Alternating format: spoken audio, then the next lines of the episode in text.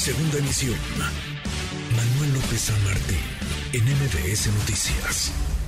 polémica se ha armado por estas modificaciones que se realizarían, se pondrían en marcha al reglamento de tránsito y que impactarían, algunos han dicho que golpearían, que podrían lastimar a los motociclistas o a ciertos motociclistas, es el endurecimiento de algunas medidas, por ejemplo, que no puedan ingresar las motos menores, digamos, con dimensión, con cilindraje menor a los 600 centímetros cúbicos a vías primarias, o vías de acceso controlado, como el viaducto, como el periférico, otras que parecen medidas que deberían de implementarse ya, medidas que salvan vidas, el uso del de casco, el uso de un casco correcto, adecuado, el que quienes van manejando una motocicleta tengan su licencia en orden, en regla. Ayer nos quedamos a la mitad de la charla. Te agradezco estos minutos de nuevo, secretario Andrés Layú, secretario de Movilidad de la Ciudad de México. ¿Cómo estás, Andrés?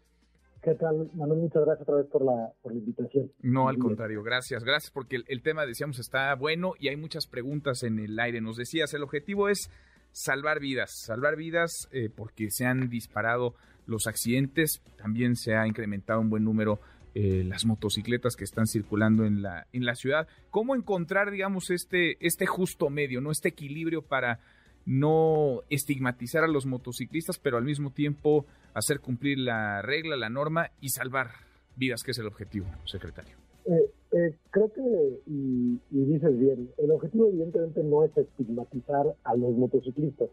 Y de hecho, eh, a veces oigo y, y, me llama la atención de los propios grupos motociclistas que dicen el problema no son las motocicletas, sino quién las conduce. Uh -huh.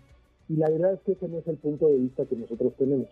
Nosotros sí creemos que la motocicleta es un modo de transporte distinto a otros modos de transporte, simplemente por sus características de operación, de peso, velocidad y la fuerza que ejerce sobre el cuerpo humano, eh, sin la protección que te da un vehículo y todas las medidas de protección que tiene un, un coche. Uh -huh. ¿no? Eh, al mismo tiempo, también sabemos que las personas pueden tomar decisiones para mitigar los riesgos de andar en motocicleta. Es decir, es normal que haya motocicletas, entendemos perfecto que haya personas que, que motocicletas, pero también hay medidas que se pueden tomar individualmente, ¿eh? ni siquiera estoy hablando de restricciones, yo eh, un poco cuando me dicen, oye, pero es que el reglamento de tránsito hay que sancionar más, porque el caso de sí, sin duda, pero, pero lo del casco, por ejemplo, primero que nada tenemos que informar y la gente tiene que estar muy consciente uh -huh. que el casco hace una diferencia sustantiva en caso de tener un hecho de tránsito en una motocicleta uh -huh. eh, en términos de supervivencia. ¿sí? Aumenta la probabilidad de que sobrevivas o que no tengas una lesión grave por mucho. Uh -huh. Y casi que es en defensa propia. Sí. Uno debe usar casco no porque esté en el reglamento de tránsito o no, aunque por supuesto que está, sí sino porque es la forma de protegerte uh -huh. a ti mismo y de proteger tu vida. Sí. Ahora, eso, ¿no? eso ya está, ¿verdad? O sea, lo del casco, eso, eso, ya, ya está. Ya está, pero es que un poco en estas mesas, y ha sido una, yo diría que es, es un poco una sorpresa, pero es una sorpresa positiva, uh -huh. es que con los grupos de motociclistas, cuando empezamos a tratar estos temas, cuando les damos los datos, se sorprenden al ver los datos y se preocupan. Dicen, oye, no, no, no teníamos tan claro que había un problema de este tamaño que se habían duplicado el número de fallecimientos entre 2019 y 2022 y que el incremento del número de fallecimientos tiene que ver principalmente con el incremento de, de, eh, motocicletas que están circulando en la, calle, en la calle, incremento en el tamaño de las motocicletas, es decir, son más motocicletas pequeñas las que están circulando en la calle eh, que antes, uh -huh. y son muchos conductores que no tienen la experiencia ni el conocimiento para conducir una motocicleta. Uh -huh. Por eso nosotros hemos apostado por la evaluación y capacitación en la, en la licencia de, de, conducir y de hecho hemos hecho un llamado a, los, a las empresas que venden motocicletas, que algunas de ellas ya tienen centros de capacitación, que hagan un esfuerzo para que la totalidad de las personas que adquieren una motocicleta lo hagan con un curso de capacitación. Una de las propuestas que se en la mesa también, por ejemplo, ha sido que las motocicletas se tengan que vender con un casco. De la misma forma que un coche se tiene que vender con un cinturón de seguridad, son las motocicletas. Si sabemos que la mejor medida de seguridad es tener casco, pues que se tengan que vender eh, pues sí. Ahora casco. parece muy obvio, digamos, a ver, lo del, lo del casco parece muy obvio, ¿no? Y diría uno, bueno, que se, que se cumpla, que se sancione, si no, parece muy obvio también que quien va manejando una moto tenga una licencia eh, de conducir, que sepa hacerlo para que no se ponga en riesgo y no ponga en riesgo a los, a los demás. Creo que hasta ahí pues todos estarían eh, más o menos de, de acuerdo. Lo, lo, que empiezo yo a registrar, secretario Andrés, estoy platicando con Andrés Layú, secretario de Movilidad de la Ciudad de México, es que quienes dicen, bueno, ¿por qué? A ver, y te lo preguntaba ayer, ¿por qué 600 centímetros cúbicos como cilindraje? Porque es una moto de dimensiones muy grandes, es una moto más costosa, es una moto que gasta más gasolina y hay muchas familias en, nuestra ciudad y en nuestro país que viven de la moto y la moto se ha convertido en un factor de crecimiento, de movilidad social, de inclusión, de auto de autoempleo. ¿Por qué están dispuestos todavía a revisar eso o es una decisión ya ya tomada? No, bueno, como hemos planteado en la mesa, el, objetivo es llevar un acuerdo. Es una propuesta que, nosotros todavía tenemos, pero que eh, duda estamos dispuestos a llegar a un acuerdo y entender muy bien también cuáles son las objeciones. ¿Cuáles son los datos y qué es las cosas que eh, nosotros sabemos?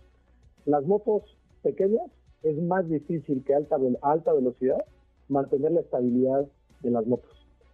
Y cuando nos dicen es que esto afecta a muchas familias, a personas que usan de trabajo, en parte puede ser cierto, pero en parte no. Les voy a decir por qué. La restricción a motocicletas menores de 250 centímetros cúbicos existe desde hace más de 10 años. Y la mayoría de las motocicletas que se usan de trabajo, como es el reparto, son menores a 250 centímetros cúbicos. Entonces ahí no es esa la, afectación que, que, existe. Lo segundo es que en la Ciudad de México hay al menos cuatro tipos de vialidades primarias secundarias, ejes viales y vías de acceso controlado. Del total de kilómetros de vialidad, las vías de acceso controlado representan la proporción más pequeña. Es decir, la mayoría de los viajes en motocicleta que se hacen en la ciudad no están ni, pasan ni están obligados a pasar por vías de acceso controlado. Que serían periférico, por ejemplo, viaducto. Es periférico, viaducto, Tlalpan, Ignacio Zaragoza y Circuito Interior, más algunos pedacitos chiquitos de los extremos de, Insurgentes y, algunas otras que son ya eh, recorridos de muy pocos kilómetros. Esas son principalmente. Pero la mayoría de los motociclistas ni siquiera circulan por ahí, circulan de hecho por todas las demás vialidades. Entonces, una restricción, y esa es, la pregunta, eh, lo vemos hoy con las motocicletas que no pueden entrar a vías de acceso controlado, que son las de menos de 250 centímetros cúbicos. ¿Acaso esa restricción ha hecho que la gente no pueda trabajar como repartido? No. De hecho, ha crecido el número de personas que trabajan como repartidos en la ciudad pese a esa restricción. Entonces, ahí no está el efecto. La, la pregunta es, ¿por qué nosotros nos hemos concentrado ahí? Y es precisamente porque representan tan pocos kilómetros en la ciudad, pero al mismo tiempo representan tantos fallecimientos, que es una intervención que afecta al menor número de motociclistas, pero digamos que afecta donde importa, es donde concentra el fallecimiento. Entonces, Ahora, hoy ya, hoy ya se meten algunas motos, digamos, de, menor dimensión, de menos de 250 centímetros cúbicos, a vías que no deberían. Quizá ahí también, pues, es el aplicar la norma, ¿no? El ser, digamos, estrictos en el cumplimiento de lo que ya está escrito hoy, hoy como tal. Sin duda, y, una parte de lo que hemos estado haciendo en, las últimas semanas son precisamente operativos de revisión de casco, de que no vengan menores de edad en la motocicleta, eh, etcétera. Eh, y una de las cosas que de hecho se ha planteado en las mesas que algunos grupos de motocicletas nos dicen es, bueno, pues lo primero es garantizar que no entren las que ya están restringidas.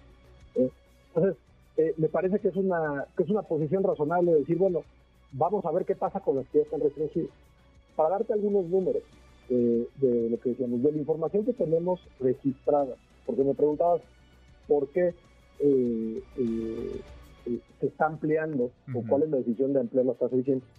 Y es que de la información que tenemos registrada en carpetas de investigación, que son las carpetas de investigación donde lamentablemente se registran los fallecimientos, en las que se registra el tamaño del cilindraje, 65%, esto es en toda la ciudad, de los hechos de tránsito que llegan a una carpeta de investigación eh, eh, son de motocicletas de menor o igual a 200 centímetros cúbicos. Que son, eh, porque son más también, ¿verdad? Son, digamos, son las que crecieron más por, los repartidores, por estos servicios. Y, por eso crecido, de repente también escuché por ahí un argumento que decían, es que estas son ideas importadas. Y yo, no, al revés, no son ideas importadas, estos datos solo son de la Ciudad de México, y de hecho tiene características específicas de la Ciudad de México, que es lo que decía. Antes en la Ciudad de México no había muchas motocicletas, a diferencia de otras ciudades de América Latina, a diferencia de muchas ciudades de Europa y sin duda de ciudades de México. La Ciudad de México, por razones históricas de esta ciudad, no había habido muchas motocicletas. En los últimos 6, 7 años hubo un incremento y en los últimos dos años, por razones de la pandemia probablemente, por el servicio de reparto, crecieron. Donde más crecieron es en las más pequeñas y es precisamente donde estamos viendo a hombres jóvenes que no tienen los conocimientos y la experiencia para conducir una motocicleta, que lamentablemente o fallecen o tienen lesiones que son incapacitantes y tienen secuelas por el resto de su vida. Mm. El siguiente grupo de motocicletas eh, eh, está entre 201 centímetros cúbicos y 400 centímetros cúbicos. 36% de los fallecimientos o lesiones graves suceden en este eh, grupo. Y efectivamente es mucho menor a partir de 400 para arriba. Se tomó 600 en ese momento porque en las primeras conversaciones con grupos de motociclistas, justamente anterior a, la presentación de la propuesta, porque estas mesas de trabajo llevan más tiempo, incluso eh, hubo fabricantes presentes en estas eh, reuniones, se planteó que las que cambiaban, digamos, eh, de forma sustantiva por tamaño, en términos de cuáles se venden, yo sé que a veces hay gente que me dice, no, es que se venden unas este, muy grandes, pero menos estables en estos lugares del mundo. Sí, pero ¿qué es lo que vemos circulando en la Ciudad de México? Son las que son de más de 600 que eh, tienen las características de ser motocicletas más estables. Pero, por ejemplo, si la discusión es sobre si 600 o 400, pues me parece que es una discusión razonable, viendo la distribución que hay entre el porcentaje de hechos de tránsito que tenemos en la ciudad. Pues queda ahí la, la explicación, creo que nos has, nos has eh, desmenuzado muy bien de qué va esto. Yo, yo sigo pensando que vale la pena escuchar la voz como lo están haciendo de los, de los motociclistas, escuchar la voz de los ciudadanos, de los expertos en movilidad. Tú tienes muchos años en esto, en esta agenda, Andrés, y, y creo que vale la pena encontrar un punto medio para que se salven vidas y para tampoco lastimar a quienes viven en buena medida de su motocicleta, la motocicleta que tiene un papel clave en el desarrollo económico y social y como instrumento de, movilidad, también como herramienta de trabajo y como medida de inclusión, de inclusión social. Te agradezco. Gracias, secretario. Muchas gracias, Andrés. No, muchas gracias, Manuel. Y, como dices, el objetivo de, todo esto es salvar vidas. Pues sí. Muy buena tarde. Gracias también para ti. Muy buenas tardes. MBS Noticias.